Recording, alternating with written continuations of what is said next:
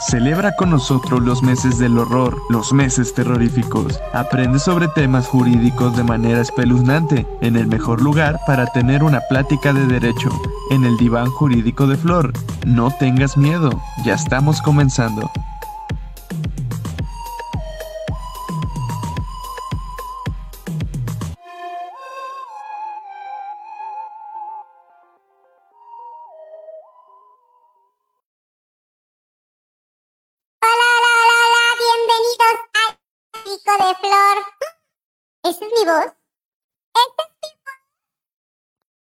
Sí, era mi voz. Pero ya estamos bien otra vez. Pues bienvenidos al diván jurídico de Flor, el mejor lugar para echarse una rica platiquita de derecho. Mm, pues el día de hoy ha sido bastante, bastante, este, eh, complicado con, con, lo que es la tecnología. Hemos tenido subes y bajas. Se dieron cuenta, no estaba la publicación como siempre, este, avisando de que iba a haber un evento. No sé lo que le pasó. Gracias a ustedes que siempre están pendientes y que ven eh, pues el programa y saben de que todos los miércoles tenemos eh, pues esta platiquita, pero este, pues eh, la ventaja que ya estamos aquí. Además, también si se dan cuenta, el fondo está totalmente diferente.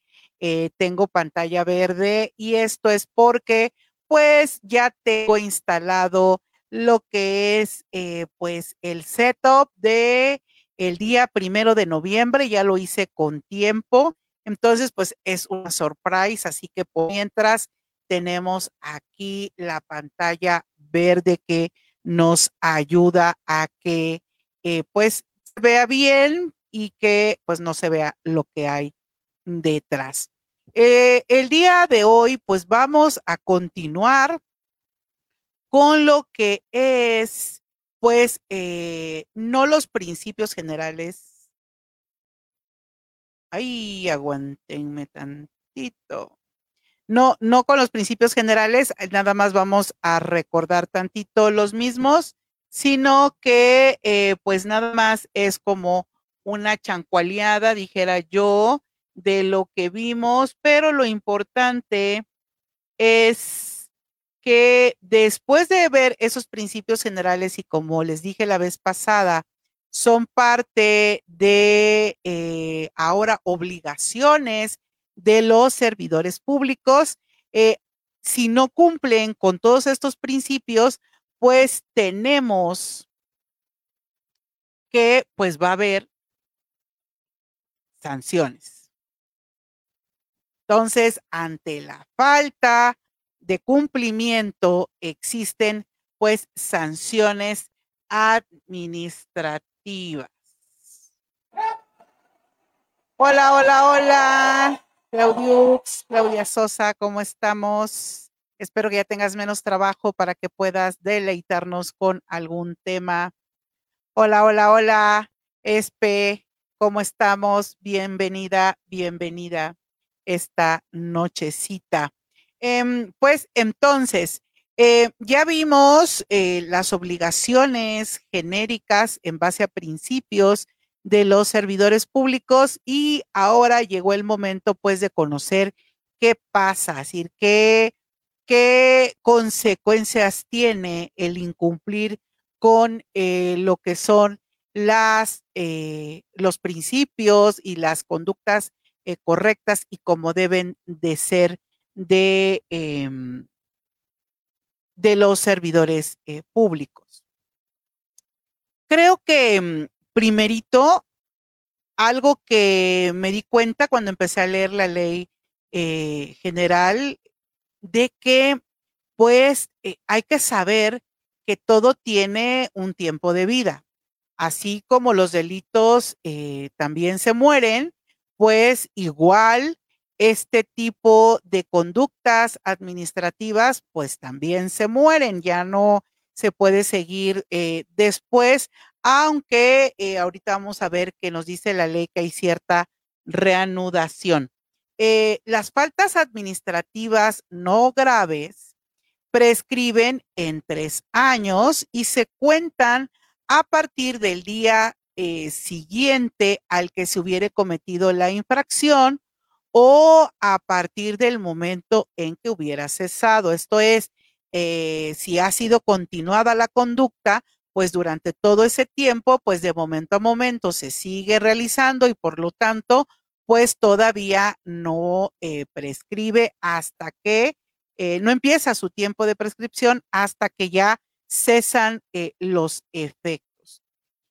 Y esto es importante porque si somos servidores públicos, pues tenemos que estar bien atentos de esta situación, ya que, pues, si nos quieren, por ejemplo, de una conducta de hace 10 años, querer abrir un procedimiento administrativo ahorita, pues eh, una de las cuestiones que tenemos que vigilar, pues es de que no esté prescrita la responsabilidad. Pero esto es en faltas administrativas no graves. Con referencia a faltas graves y también a faltas que realicen los particulares, la prescripción será de siete años y se contará de la misma manera al día siguiente de cometida la infracción o hasta que haya cesado la misma. También tenemos que esta prescripción se interrumpe y se interrumpe cuando la conducta pues eh, se considere existente, es decir, cuando ya haya una determinación, una declarativa donde nos diga que existe la conducta y que esta es calificada como grave o no grave. Y se reanuda la prescripción cuando se deja de actuar en los procedimientos y eh, desde el día en que se admitió el informe de presunta responsabilidad. Ahí es donde se reanuda la prescripción. Y esto les digo es súper importante y Así como estamos atentos de la prescripción en los delitos, también tenemos que estar atentos de la prescripción, pero en las eh, responsabilidades administrativas. Em, también en ningún caso estos procedimientos de responsabilidad administrativa eh, deben dejar de actuarse por más de seis meses y te establece que pues eh, eh, sea, eh, te pone aquí el requisito de que sin causa justificada, esto es, puede haber una causa justificada, por lo cual no se trabajó en seis meses. Como qué ejemplo sería aquí que ustedes dirán, ¿a poco puede haber una causa justificada para dejar de trabajar un procedimiento administrativo seis meses? Pues sí, y ya lo vivimos, que fue el cobicho, entonces, eh, eso hizo que muchos términos se suspendieran, que muchas cosas ya no se trabajaran. Entonces, eso sería eh, pues una dejada de actuar, pero eh, justificada. Todo lo demás de que, no sé, ni siquiera el decir que el servidor público que lleva ese procedimiento se haya enfermado, no sería justificante porque se lo pueden dar a otro servidor público, no necesariamente a ese. Entonces, sí, eh, aquí hay que ver porque, pues, así como hay un servidor público que está siendo este, investigado y está haciendo, eh, tiene un procedimiento administrativo, pues ahora este servidor público que está revisando nuestro procedimiento administrativo, pues también a él le puede causar problemas. Eh, eh, porque no tiene debida diligencia en su manejo de los procedimientos. Luego, tenemos que si se actualiza la inactividad de un procedimiento administrativo, entonces se puede solicitar por parte del servidor público, pues la caducidad de la instancia, de que ya pasó el tiempo de los seis meses y por lo tanto, pues ya caducó. Les digo, como la comida, como todo, todo tiene un tiempo de vida y está la prescripción y está entonces la caducidad. La prescripción es eh, con referencia a la conducta o a partir de la conducta y eh, el, dejar de trabajar el procedimiento, ese da pie a la caducidad. Los plazos eh, se deben de considerar en días naturales. Esto es, los seis meses tienen que ser en días naturales. La prescripción es en días naturales. Entonces, hay que tener pues mucho ojo porque si tenemos un procedimiento administrativo y, por ejemplo, ya pasaron seis meses y el servidor público dice, no, es que este, no, apenas lleva este tres, sí, pero estás, si lo estás contando en tiempo, en, en, en términos de días hábiles, pues sí, apenas van tres meses, pero ¿qué crees? También cuentan sábados y domingos y días festivos, es en días naturales. Así que no puedes tú eh, decir que no ha caducado y entonces pues hay que estar bien abusados para nosotros fundar y motivar y si no lo quieren hacer valer ellos en esa primera instancia, pues irnos al amparo o la instancia pertinente. Ahora bien, pasemos a lo que son las sanciones por faltas administrativas no graves y cuáles son las sanciones por faltas administrativas graves. Tenemos que está la amonestación pública o privada. Eh, yo creo que eh, pues muchos servidores públicos ya han tenido este tipo de eh, sanciones, que yo la verdad, la pública no sé, la privada, pues te mandan un escritito de no lo vuelvas a hacer, pórtate bien. Em, pero la pública, pues no sé si es porque lo dicen a muchas eh, personas o como esté la cosa. Habría eh, que ver, nada más luego así dice que es una eh, amonestación pública y privada, no, no te refiere eh, más. Ahorita les voy a poner en pantalla el artículo para que lo vean.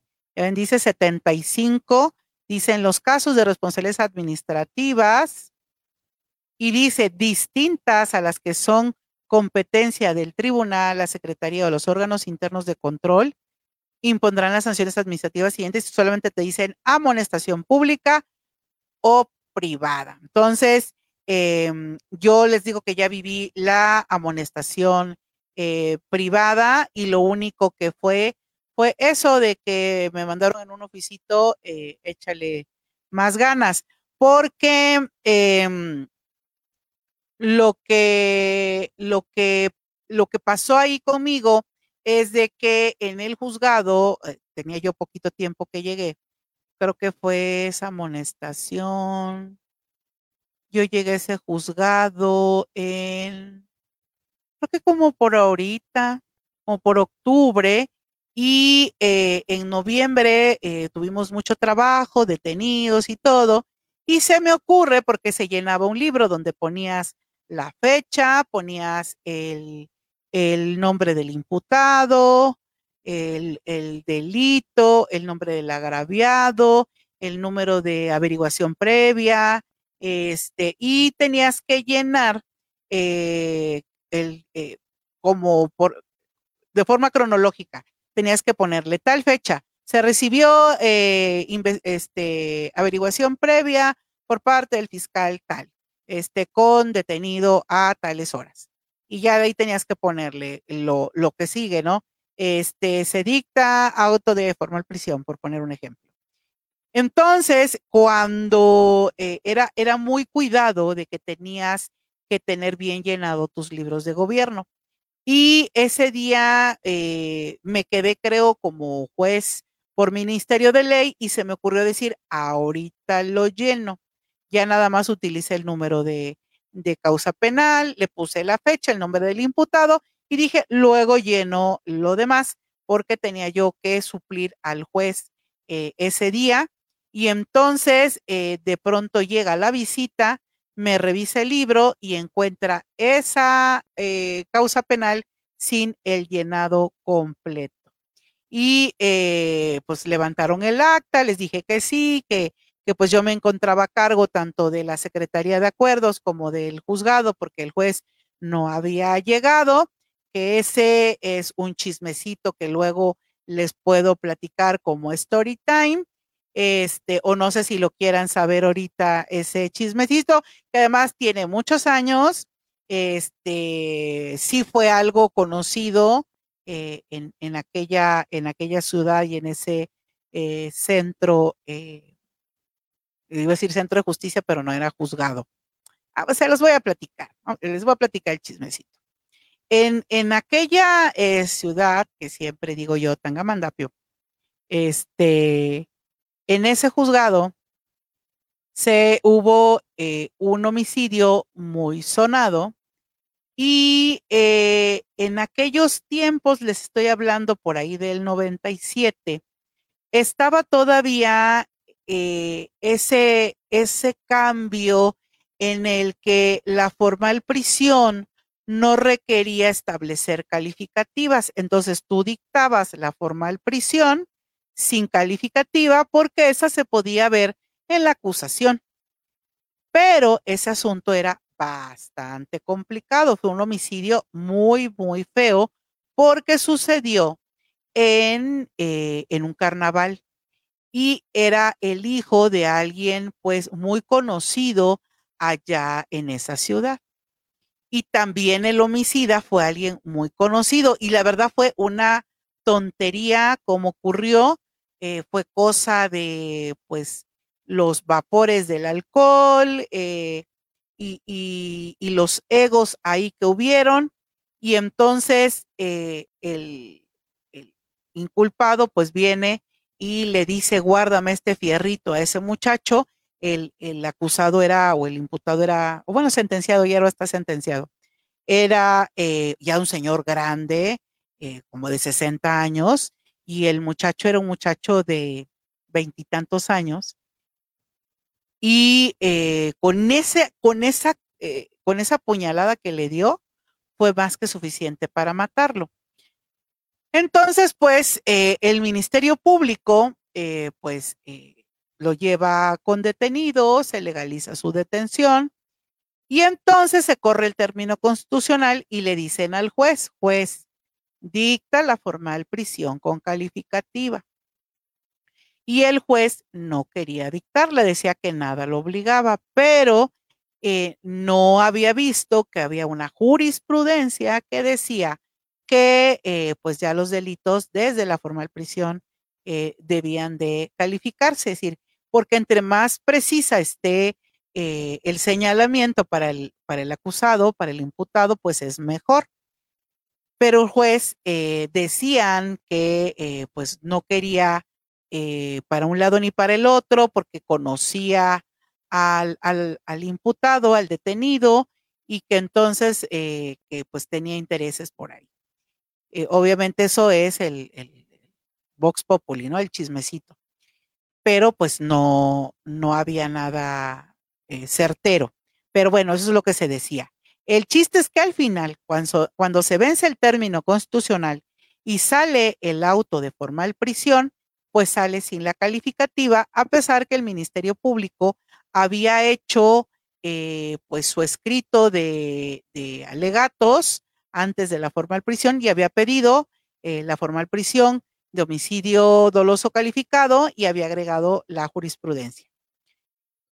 Eso le costó al juez el no haber sacado esa formal prisión eh, sin la calificativa, pues de que tuviéramos manifestación en la parte de afuera del juzgado, de que se pusieran los ánimos muy tensos y entonces eh, le balacearon la casa a ese juez y él tuvo que irse de la ciudad y por lo tanto, en las ausencias de los jueces, pues los secretarios nos quedamos por ministerio de ley.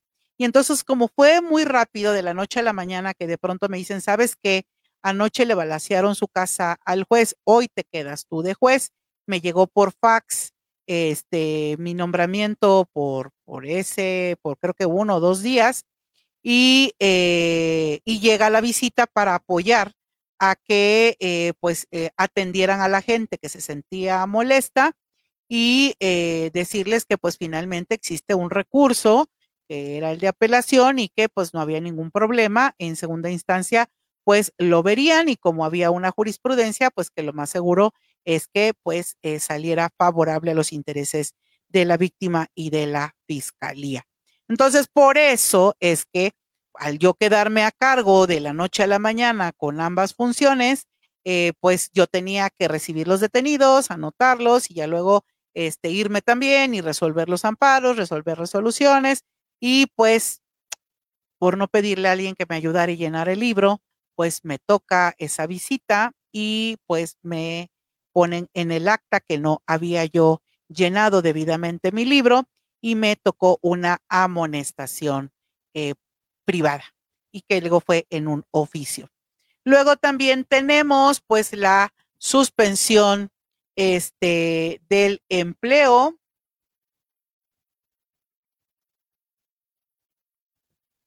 Hmm, a ver, a ver, se fue. Otra vez, está. Y luego tenemos la suspensión del cargo, empleo o comisión de 1 a 30 días. Ahí ustedes habrán visto en prensa eh, de que pues eh, han eh, tenido servidores públicos pues suspensiones de su cargo, empleo o comisión y hasta destituciones. Es decir, una cosa es que te suspendan de tu empleo por un tiempecito a que te destituyan, si ya te saquen, te digan bye de tu empleo, cargo o comisión. Y también está la inhabilitación. Esto es, no puedes trabajar en eso otra vez durante tres meses hasta un año como eh, máximo. Es decir, las penas en no graves pues no están tan eh, duras. Luego tenemos las sanciones por falta de em, por faltas administrativas graves, que aquí sí son eh, suspensiones del empleo cargo comisión de 30 a 90 eh, días, eh, destitución del cargo en el empleo o comisión, la sanción económica y la inhabilitación temporal de 1 a 10 años de, pues no, trabajar en ello. Ahora, ¿cuáles son las faltas eh, administrativas no graves? Esto de acuerdo al 49 de la ley general. Vamos a darle eh, saludito a Claudia Serrano. Hola, hola, buenas noches. Gracias por estar aquí con nosotros. Eh, las faltas no graves te ponen que es no presentar la declaración patrimonial en tiempo y forma, que ahora la ley eh, esta que existe, la, anterior, eh, era más dura en este aspecto, porque aquí sí te decían que en, al día siguiente, es decir, hoy era el último día para presentar tu declaración y no la presentabas, y al día siguiente tú ya, bye bye, ya estabas fuera del trabajo. Ahora no, eh, igual eso ameritaría verlo en otro programa, eh, cómo es lo referente a la declaración eh, patrimonial. Este, pero a grandes rasgos les puedo decir que ahora no la rindes y te llega un requerimiento en el cual te dan otra vez un término para rendirla y ya si a pesar de que te están recordando y diciendo, oye, preséntala y te están dando un nuevo término, insistes en no hacerlo, pues ahora sí te pueden este, interponer una eh, sanción no grave. Ya de ahí tenemos el no rendir cuentas sobre el ejercicio de las funciones. Eh, obviamente, eh, cuando, cuando te lo piden, que te digan, oye, eh, ¿qué onda con tu chamba? Y no lo rindes, pues puedes eh, ser candidato a un procedimiento administrativo y eh, tener una sanción. Eh, no supervisar a los servidores públicos sujetos a su dirección, esto es, si yo no hago mis funciones de estar detrás con el chicotito y con el látigo de mis subalternos, pues entonces también me va a causar una falta no grave y el no atender las instrucciones de los superiores, siempre obviamente que éstas sean acordes con las disposiciones relacionadas con el servicio público, porque eh, pues si yo le ordeno, sabes qué, vete a correr la maratón y eso no tiene nada que ver con su trabajo, pues obviamente me puede decir que no, ¿verdad?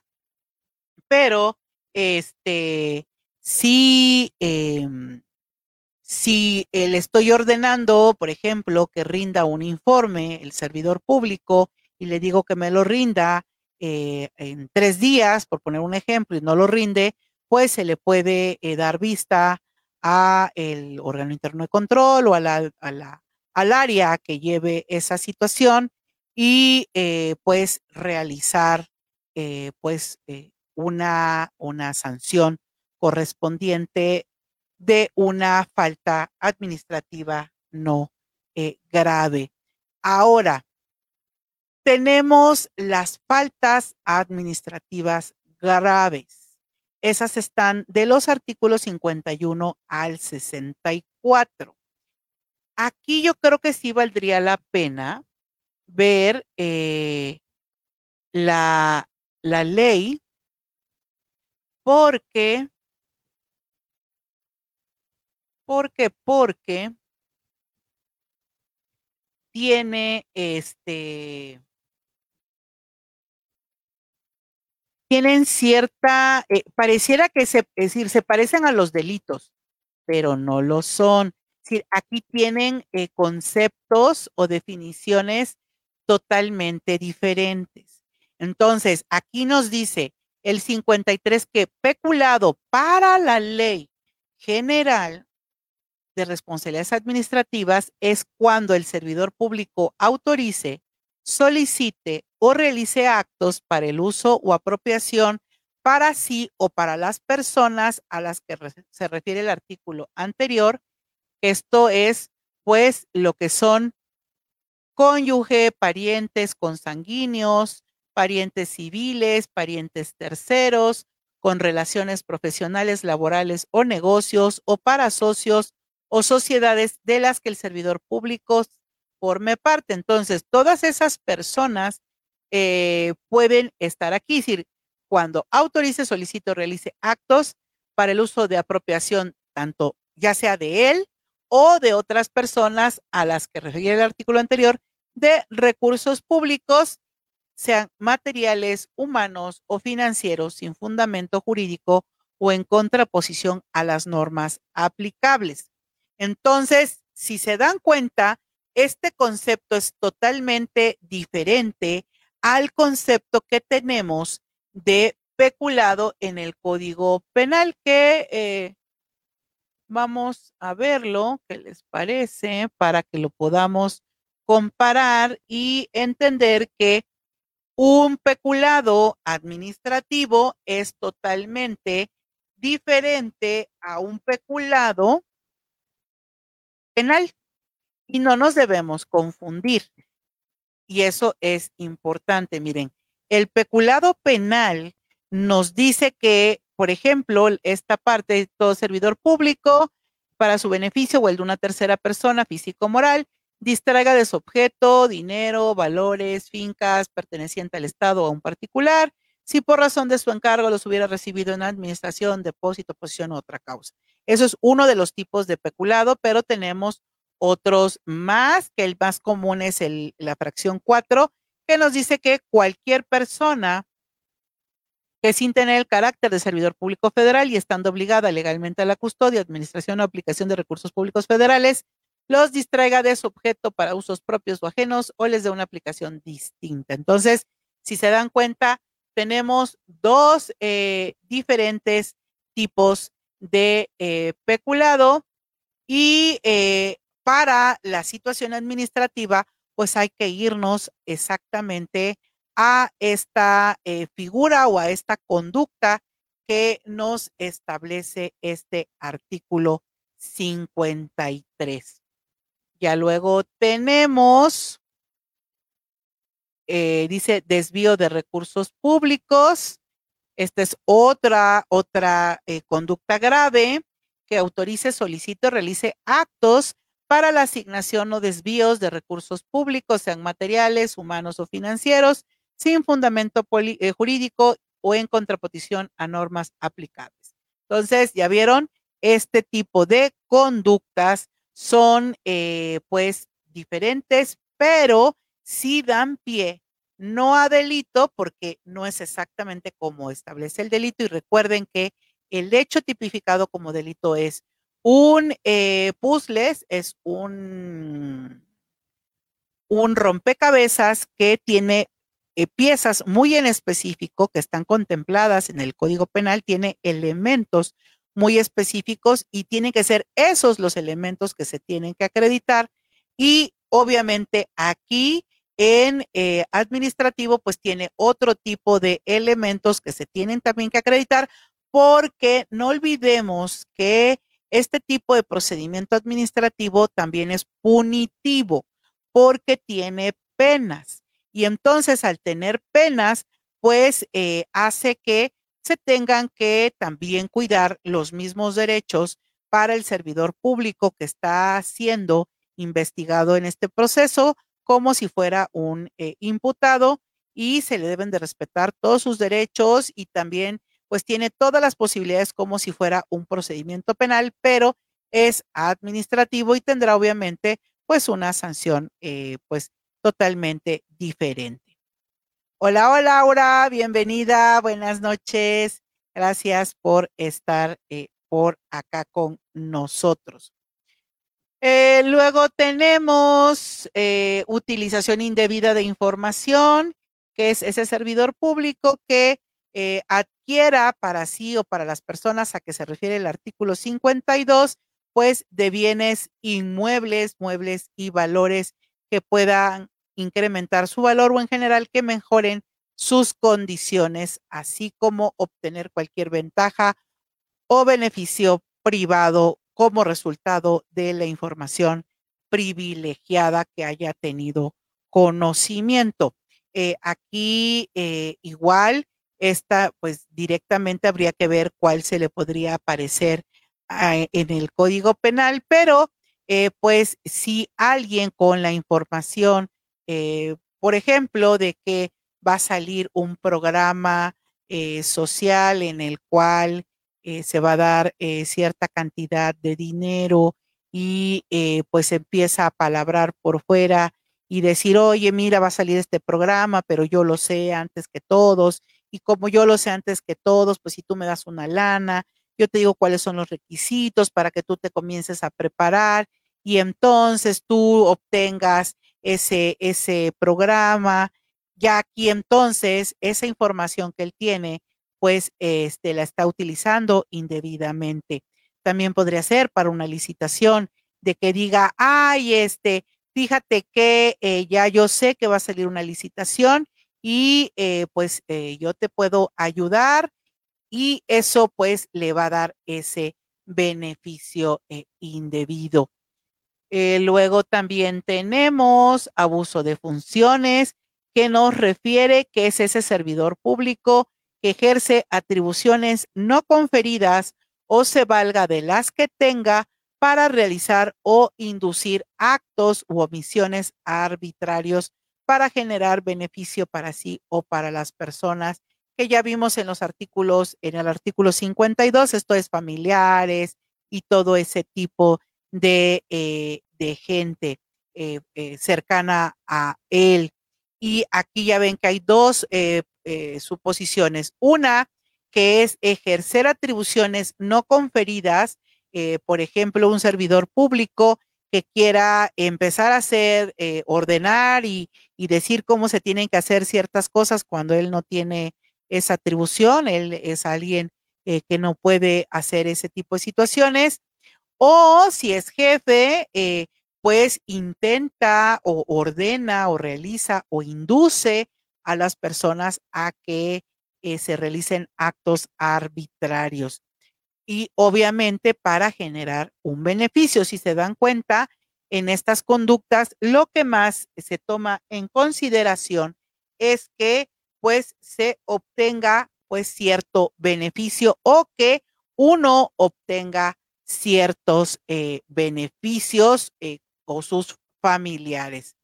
Y así tenemos eh, los demás o las demás actividades o las demás acciones, actuación bajo conflicto de interés, tráfico de influencias, pero si se dan cuenta de acuerdo a la conceptualización administrativa. Ya alguna vez me tocó eh, en, una audiencia que eh, el órgano interno de control de esa dependencia eh, descubre que existieron ciertas cuestiones irregulares y tanto llevó la línea administrativa como llevó también la línea penal. Y en la línea administrativa, pues, eh, no cuidaron como se debía de cuidar el asunto y el asunto lo pierden. En materia penal, pues, eh, se pide audiencia y estando en esa audiencia ya de imputación, uno de los argumentos de la defensa fue de que ellos ya habían ganado el procedimiento administrativo y que por lo tanto, si ya había sido absuelto en, la vía administrativa, pues automáticamente estaba absuelto en la vía penal.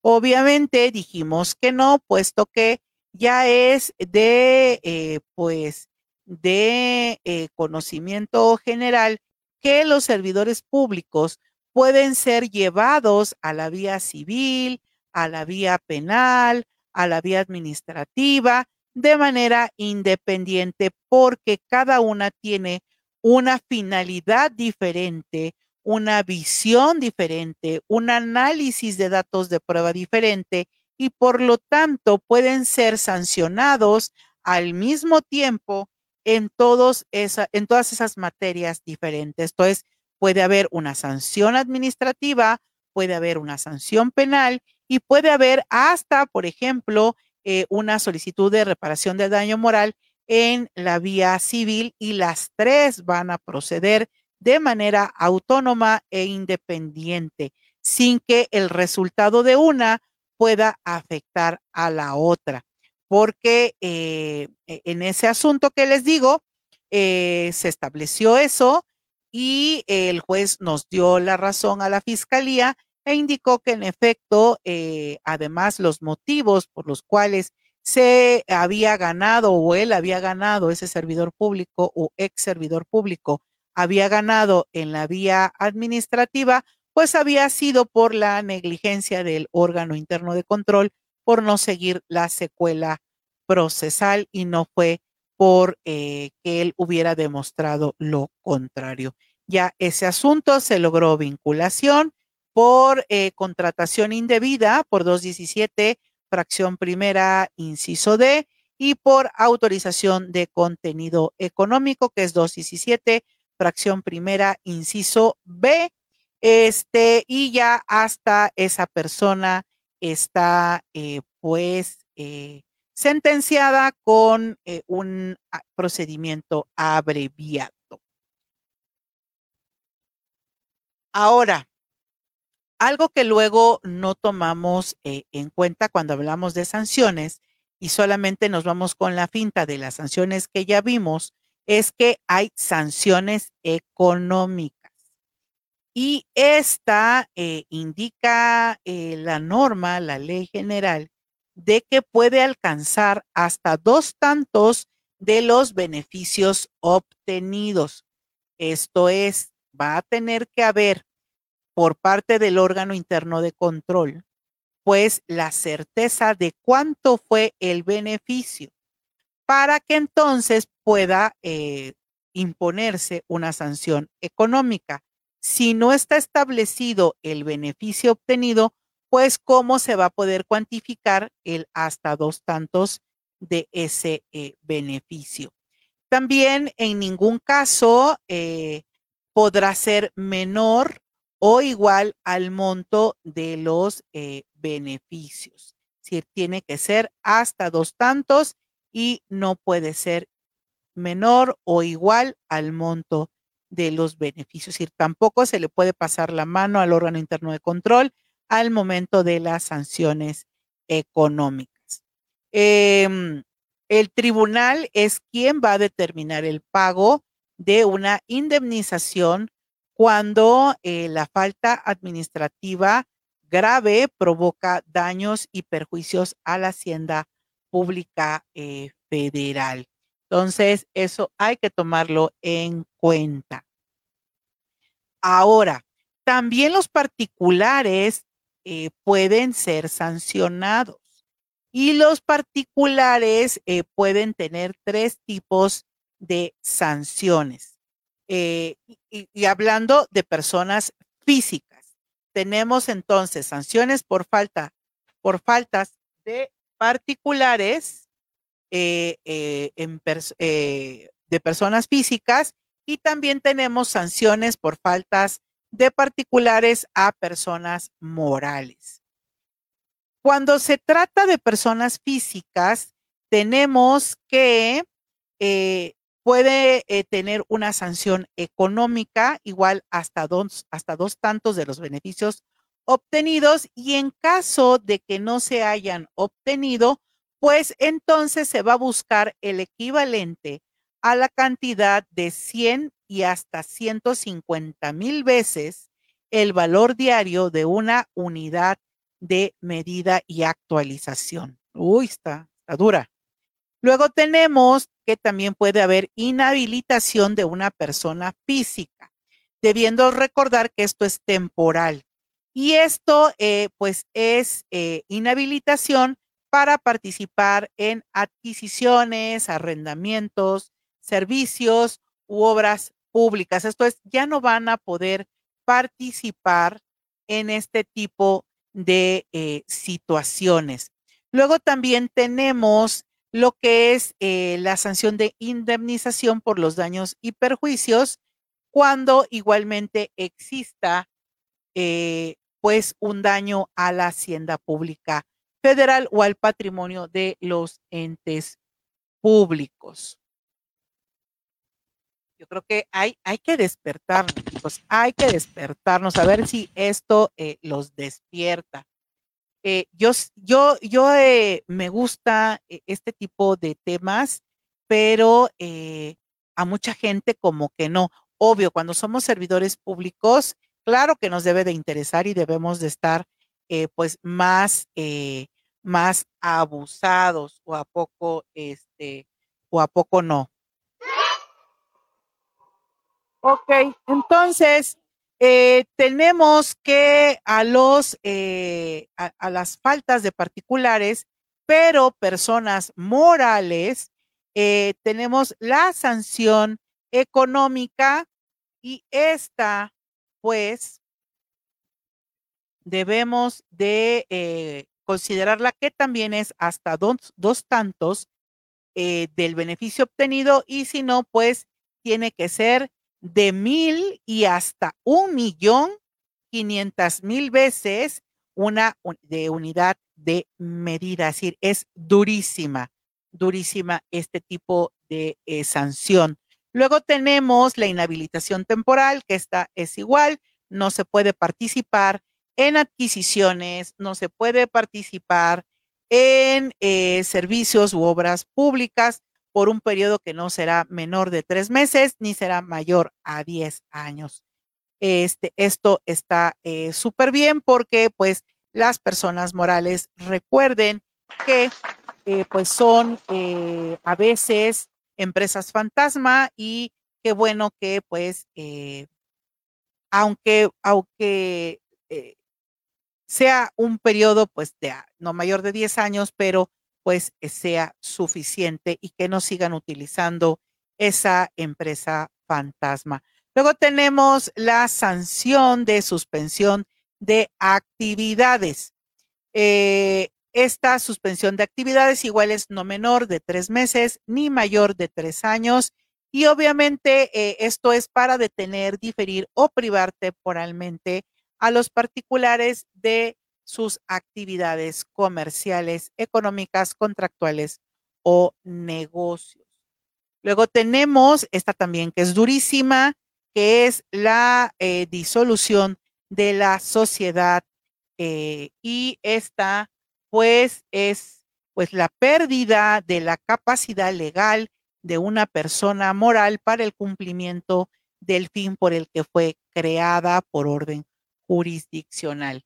Y finalmente tenemos la sanción de indemnización por daños y perjuicios, en la cual, eh, pues ya sabemos que es cuando se ocasiona un daño a hacienda pública federal o al patrimonio de los entes.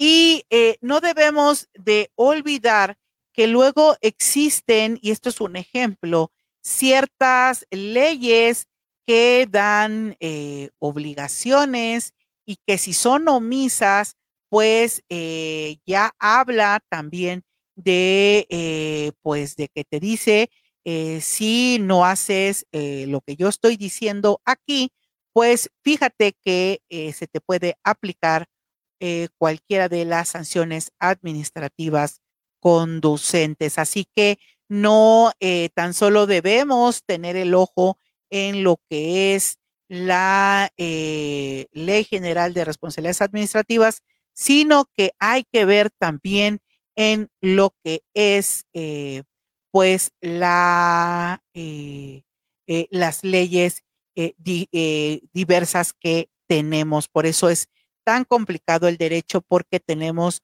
muchísimas, muchísimas normativas y imagínense que qué, complicado es todo esto. Em, vamos a ver de rapidito la responsabilidad penal. Eh, recordemos entonces que hay delitos muy específicos de los servidores públicos y eh, hay, eh, hay, un, hay tipos penales que hablan directamente que cuando el servidor público no haga esto, no haga aquello, eh, cuando ya dice que el, eh, el sujeto activo es el servidor público, pues debemos considerar que son delitos contra servidores públicos. Cuando el delito no sea exclusivamente para servidor público, eh, sino que es así como que, por ejemplo, unas lesiones, pero te diga, pero si eso lo comete un servidor público, la sanción sube, entonces pues es un delito agravado porque eh, la calidad de servidor público le da esa eh, agravante. No sé si tengan alguna duda, algún comentario que eh, les parece este tema, si creen que sea para dar más. a mí me gustaría que conocieran lo que es el procedimiento ya administrativo o consideran que ya es suficiente de la ley general de responsabilidades administrativas. Los leo en los comentarios para que ustedes me eh, platiquen y me digan qué eh, opinan, si es verdaderamente interesante o es totalmente aburrido y seguimos con otra eh, materia o con otros temas que ya ven que les dije, quiero eh, traer ahora eh, a una eh, doctora que tiene pues otros temas interesantes que tratar, porque recuerden que además todo está conectado con el derecho. Pues les doy las gracias que hayan estado presentes y pues disculpen de que pues no estuvo el aviso eh, específico del evento, pero pues ya saben, la tecnología a veces nos ayuda y a veces eh, como que no tanto, pero pues el chiste es de que pues finalmente se queda eh, el video grabado tanto en YouTube como aquí en Facebook, también en Twitch y pues lo podrán ver cuando ustedes necesiten tener conocimiento sobre este tema. Les doy las gracias, les deseo bonita noche y recuerden, sigamos hablando de eh, derecho. Nos vemos.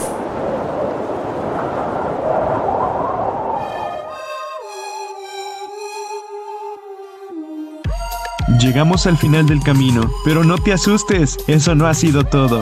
Nos vemos el próximo miércoles en punto de las 10 de la noche, con más temas de derecho, aquí en el Diván Jurídico de Flor, celebrando estos meses del horror. Que tengan buenas noches.